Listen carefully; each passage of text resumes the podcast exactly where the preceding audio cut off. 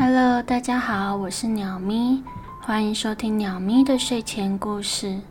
今天是鸟咪的睡前故事《米蒂安接待中心》第四集。第三集不知道大家有没有听的呢？如果还没有听的睡宝们，建议先去听完第三集再过来哦。以下内容可能包含血腥、暴力以及犯罪，请勿尝试模仿。此故事不适合十八岁以下的观众收听。以下故事内容皆为个人创作，如有雷同，纯属巧合。前情回顾：年轻女子回到家后，分别用了三把刀，前后强迫让自己的三位亲人，也就是父母以及妹妹，离开人间。看完案件发生的过程后，钟日轩、谢圣安还有小妍都非常的惊讶。只是钟日轩跟谢圣安在开会的过程当中发生了口角争执，正被老大处罚当中。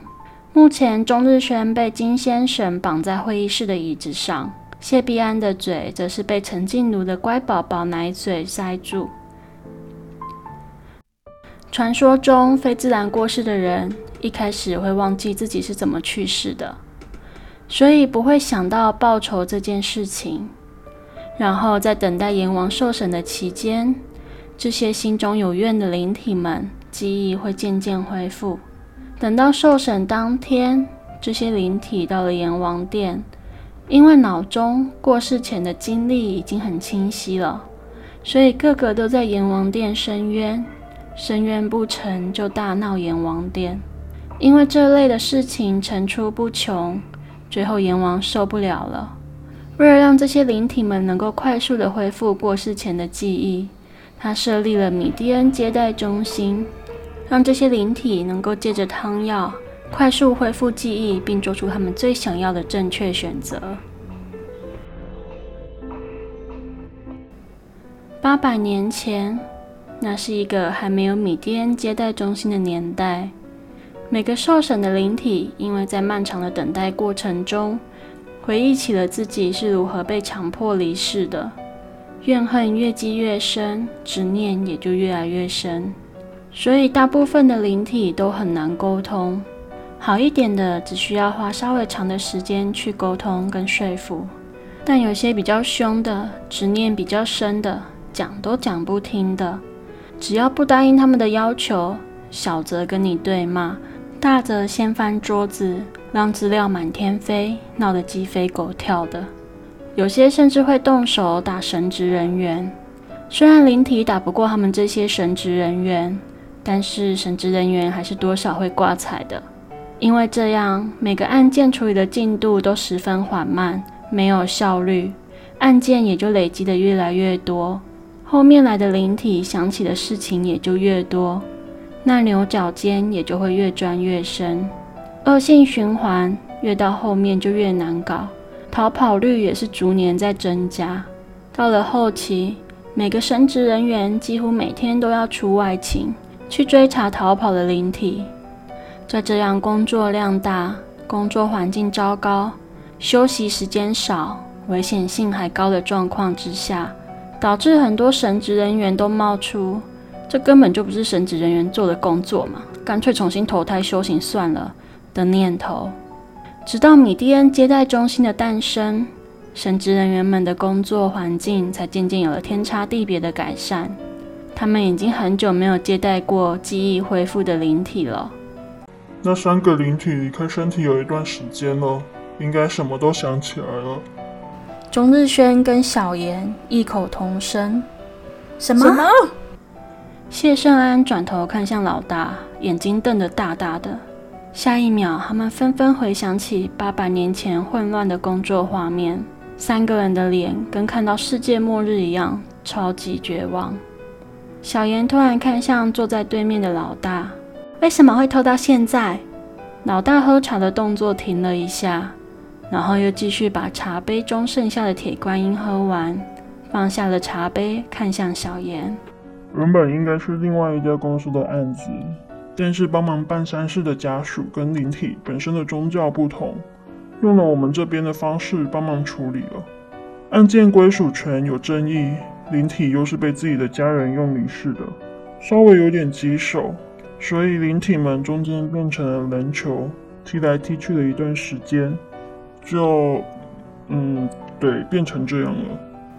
钟日轩听完解释后，脸又变得跟他穿的红色紧身洋装一样的红了。那为什么最后变成我们的案子？灵体不是信奉另外一家公司吗？那应该尊重他们啊！老大替自己又倒了一杯茶。对方公司跟灵体说，我们家服务比较好。老大的左手手心向上，一只智慧型手机突然出现在他的手中。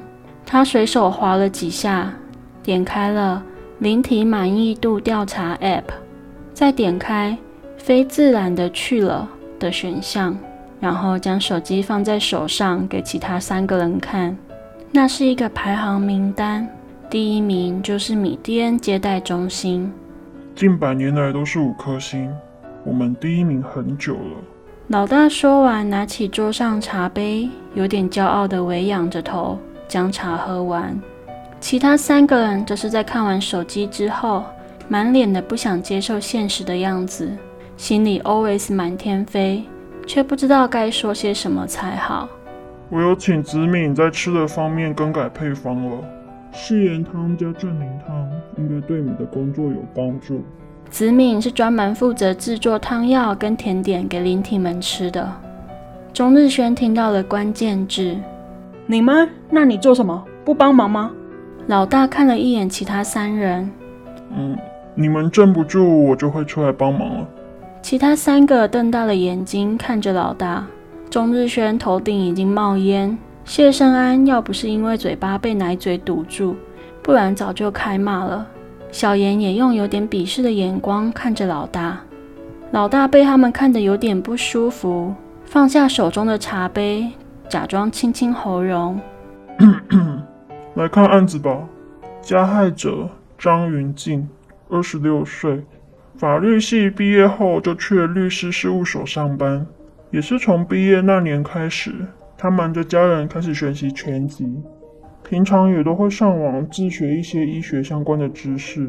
事发之前应该算是缜密筹划过了这次的事件，所以当天才能这么顺利的让三个人离开人间。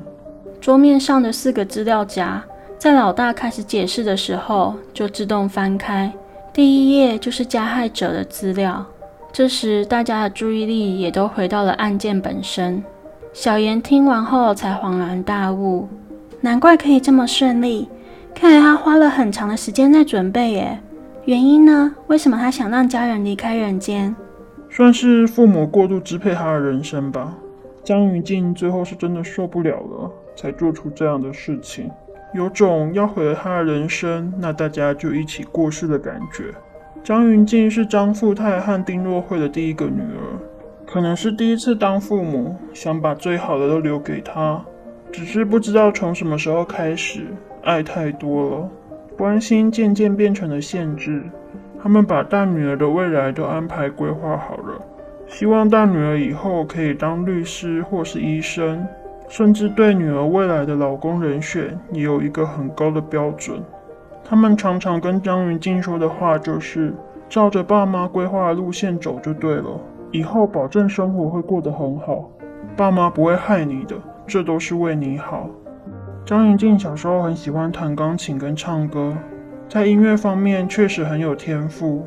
他的钢琴老师还特地家访，希望他的爸妈可以专心栽培大女儿读音乐班。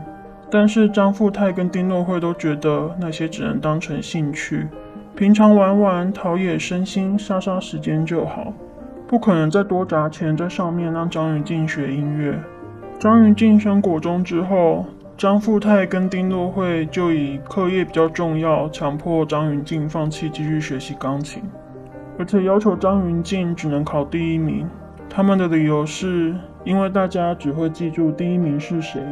不会去在乎站在第一名后面的人到底是谁，所以他们常常跟张云静说：“不是第一名，那读书就没有意义了。”老大说到这里，停下来喝了一口茶，其他三个人表情严肃地看着眼前的资料。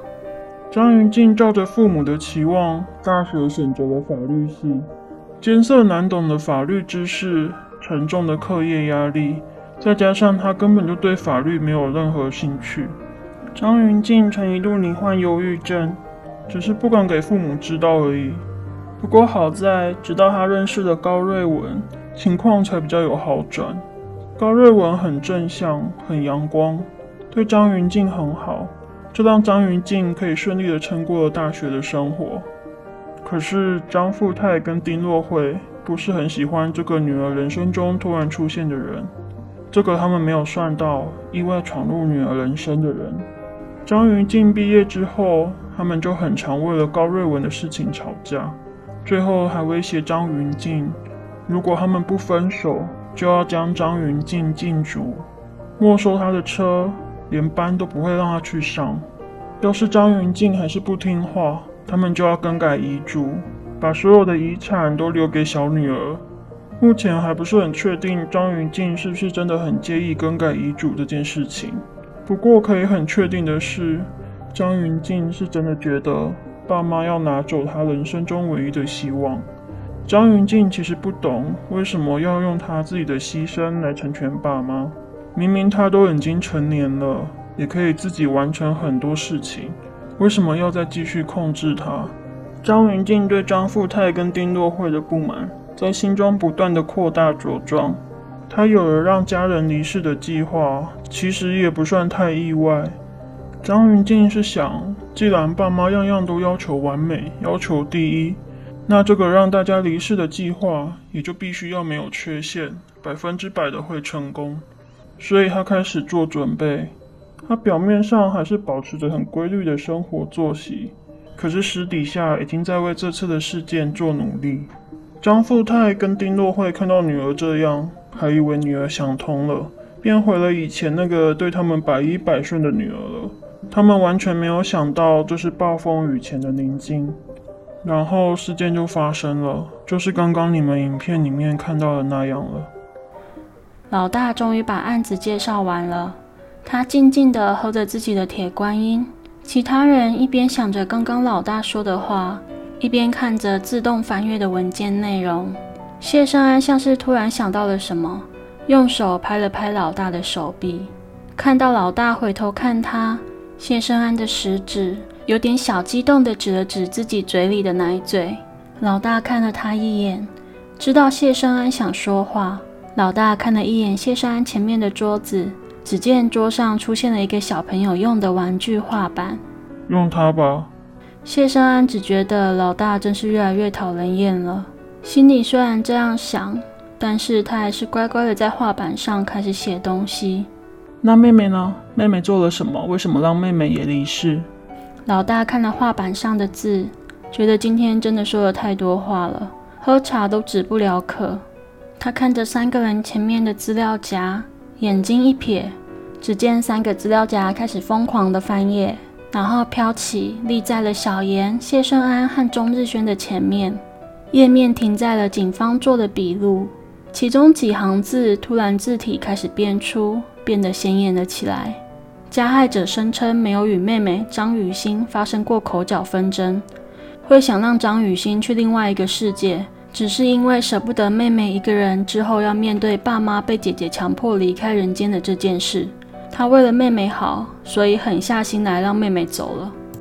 看完之后，三个人再度陷入了沉默，因为这个原因而强迫年轻的妹妹离开人间。张云静明明这么讨厌张富泰跟丁洛慧。用我为你好这个理由来操控他的人生，没想到到头来他自己也在不知不觉间变成了爸妈的样子。用我为你好决定了自己妹妹的人生。虽然这类的案子不少，但是每次接到这样的案子，还是会觉得心里不舒服。看的差不多了，就开始选 case 吧。一个人选一个，选完就解散吧。谢少安听完后。用笔将刚刚写在玩具画板中的“妹妹”两个字圈起来，然后拿起来给其他人看。钟日轩看了画板一眼，那我选张富泰吧。小严说：“那我负责丁洛会。”老大点了点头，那就散了吧。老大的手指在桌面上敲了几下，桌面的茶具渐渐消失，缠绕着钟日轩的金线绳也咻咻咻的一根根的往椅背后面缩回去。谢生安含着的粉红色奶嘴也不见了。老大从椅子上站了起来，有问题叫我。这个会议也可以拖两集，真的是。解散吧，我要走了。说完后，老大的身影渐渐模糊，然后消失不见。其他三个人看到老大离开后，也都从椅子上站了起来。谢生安斜眼看了一眼钟日轩后，身影也慢慢的消失不见。小妍微笑着看着钟日轩，然后微微的点了点头，身影也慢慢的消失不见。钟日轩也对着小妍笑了一下。正准备把自己弄消失，可是却发现他弄了半天，他人还在会议室。